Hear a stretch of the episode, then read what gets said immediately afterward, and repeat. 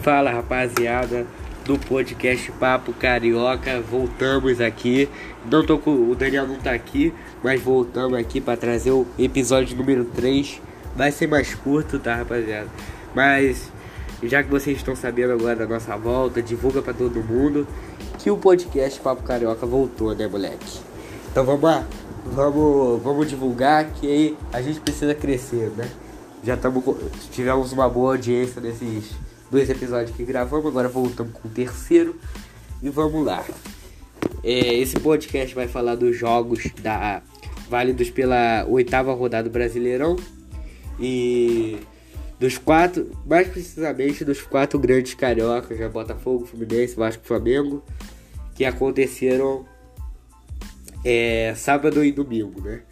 E Vai ter Fla-Flu, né, na próxima rodada, então, pô, tem que avisar para todo mundo. Eu, aí o Daniel vai voltar, né, pra gente fazer a resenha com a vitória do Flusão, né?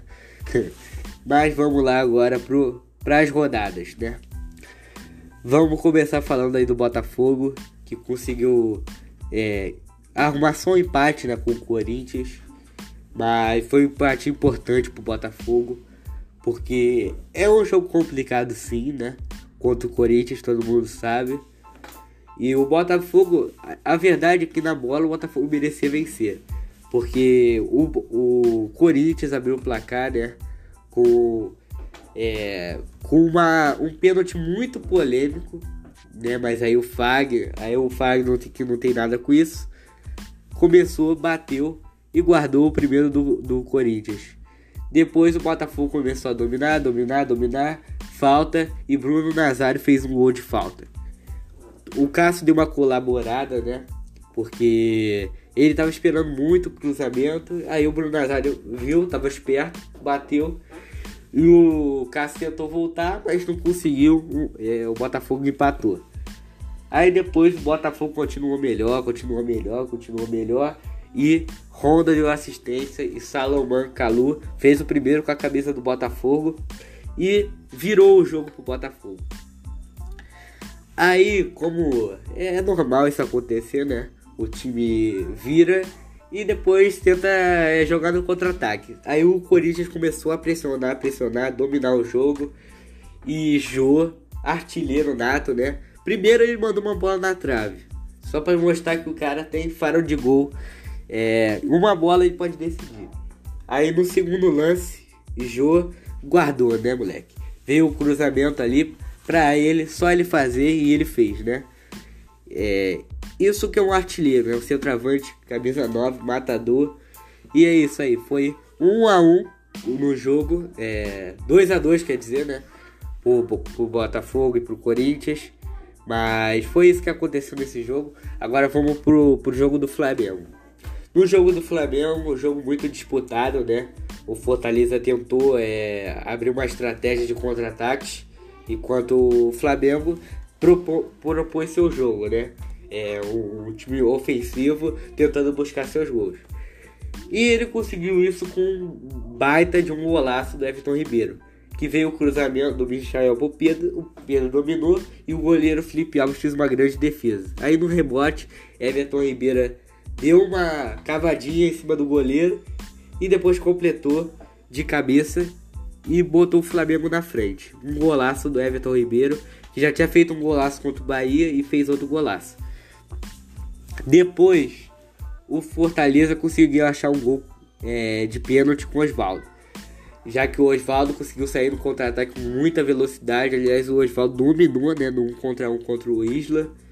Aí saiu com muita velocidade, disparou Aí o, o, foi o Gustavo Henrique que fez a, a falta, né? Dentro da área e é pênalti, onde o Juninho bateu e converteu é, a sua penalidade, é, empatando o jogo por Fortaleza. Aí depois o Flamengo continuou, as estratégias deram certo, né? O Flamengo continuou pressionando, pressionando, pressionando. E o Fortaleza conseguia arranjar bons contra-ataques né, no jogo. Depois, o Flamengo conseguiu achar seu gol. É, aí o, o Flamengo pressionou pressionou muito, né? E merecidamente conseguiu achar seu gol o Gabigol, né? Rolou, rolaram para ele, aí ele só botou no cantinho do goleiro, né? Matador do jeito que ele é. vi, o Flamengo ficou na frente mais uma vez, né? E conseguiu ganhar os três pontos que colocam o Flamengo na terceira colocação. Que só não foi uma terceira só não foi uma segunda colocação porque o São Paulo ganhou do Fluminense, né? Então já, já, já fechamos, vamos pro próximo jogo. É, o São Paulo, onde o São Paulo jogou contra o Fluminense e venceu por 3 a 1. Nesse jogo, o, tava muito equilibrado o primeiro tempo. O Fluminense para mim tava jogando até melhor que o São Paulo criando chances de gol. São Paulo também criava, né, ofensivamente. Só que aí no finalzinho do primeiro tempo foi um gol meio, como disse aí o comentarista da Sport TV, foi de várzea assim. Porque o, o, o, lateral direito do São Paulo, Igor Vinícius, é, veio o lançamento do. Foi um tiro de meta do Marcos Felipe, goleiro do Fluminense, e a bola passou pelo Igor Vinícius. Depois ele tomou um corte do, do Elton Silva que fez um golaço e botou o Flusão na frente. Aí veio no finalzinho, isso foi no finalzinho do primeiro tempo. Aí, aí abriu o segundo tempo, onde o onde o Fluminense foi começou aí a virada do São Paulo quando entrou um garoto chamado Brenner. O Brenner que decidiu a partida para São Paulo. Ele entra e nos primeiros lances do jogo é, tem um escanteio, né? Aí ele. Aí o Hernandes, eu acho que cobra. Aí a bola, o Léo Pelé desvia e o Brenner faz, um, faz o gol. É, isso o Marcos Felipe estava falando toda hora. Não deixa passar, não deixa passar, porque era a famosa casquinha no primeiro pau, que o cara desvia pro cara vir no segundo pau e fazer. Aí no caso o Léo Pelé desviou, Léo Pelé que era do Fluminense. Só teve lei do ex nesse jogo. Léo Pelé, que era do Fluminense, desviou deu assistência onde o Brenner, que também já foi do Fluminense, emprestado pelo São Paulo, fez. Aí depois o Brenner criou outra chance de gol, onde ele limpou com muita facilidade o Nino. O Nino que foi muito mal nesse jogo. Aí ele cortou o, o Nino com muita facilidade e a bola foi no travessão. E sobrou no pé de quem? Outra, outro jogador que já passou pelo Fluminense.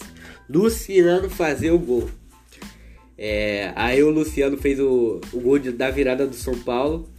E foi. E aí o Fluminense começou uma bagunça, né? Porque o time ficou todo desorganizado. O Fluminense vai jogando sem centroavante, sem Evanilson, sem Fred.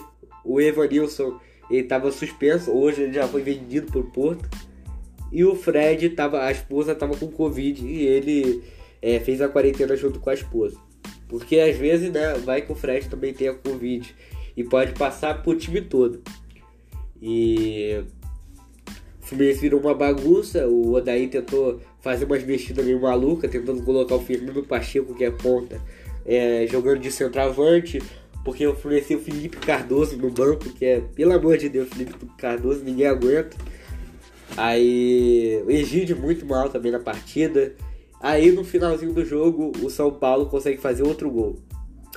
Onde o, Igor Gomes sofreu uma falta. E o Vitor Bueno, muito claramente, ele queria a falta. Queria, tanto que ele para e a zaga do Fluminense também para. E ele queria muita falta, só que o juiz falou: não, segue, vantagem.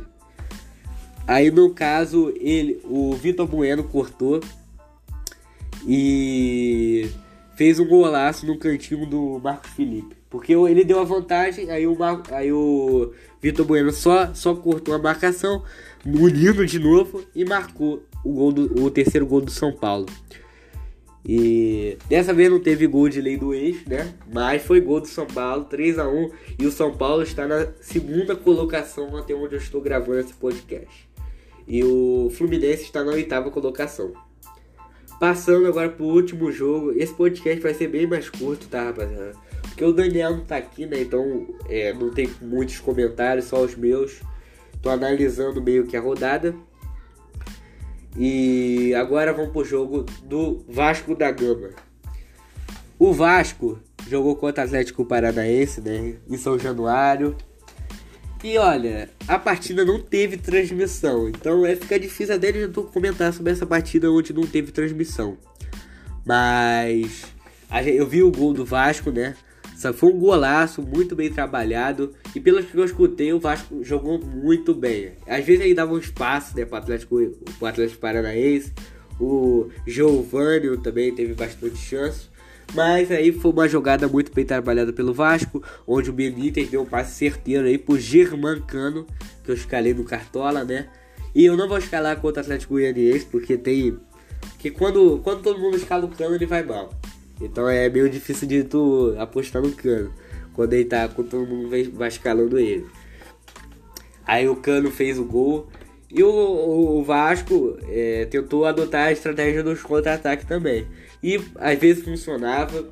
O Ribamar fez um gol nesse jogo, né? Só que anularam, né? Para, para nossa tristeza, anularam o gol do Ribamar. É tão raro os caras lá e anula, cara. Pô, que sacanagem com o Ribamar. Mas foi uma vitória muito importante do Vasco. Que continua, o Vasco continua no G4, hein? Então tem que respeitar o Vasco, né? O Ramon parece que ter dado um jeito no Vasco, eu não acreditava muito, porque é o primeiro, foi o primeiro trabalho do Ramon. E gera uma desconfiança como foi o Rogério sendo no São Paulo, né? Todo, é, todo mundo dava com muita expectativa, só que não tinha tido nenhum trabalho antes, nem com o time da base. Aí deu no que deu, né? O Rogério foi muito mal no São Paulo e às vezes até mancha um pouco da história que ele teve no, São Paulo, o Rogério Senna. Mas então foi isso que aconteceu no jogo, não aconteceu muita coisa, até porque não tem nem muito o que falar, porque não teve transmissão, então não dá pra muito bem tu, bem tu ver o jogo, né? Mas foi isso, 1x0 do, pro Vasco, gol do Cano. E os cariocas ficam nessa situação, né? É, muito diferente dos outros anos, os cariocas vêm bem, né? O Vasco no G4 junto com o Flamengo. E o Fluminense está na oitava colocação, né? Porque o Santos venceu, então o Fluminense caiu nessa posição. E o Fluminense perdeu, então é normal que ele caia de posições. E o Botafogo é o carioca que tá mal, né? Tá perto ali da zona de rebaixamento. Mas o Botafogo tem mostrado evoluções, mesmo não vencendo partidas, é, vem evoluindo como um time, sabe? Então eu acho que o Botafogo tem sim condições de subir na tabela. Porque o Botafogo, querendo ou não, tem jogadores de qualidade agora, como Matheus Babi, Honda, Calu, né, que fez um gol, meio cagado, mas foi gol. Então é isso.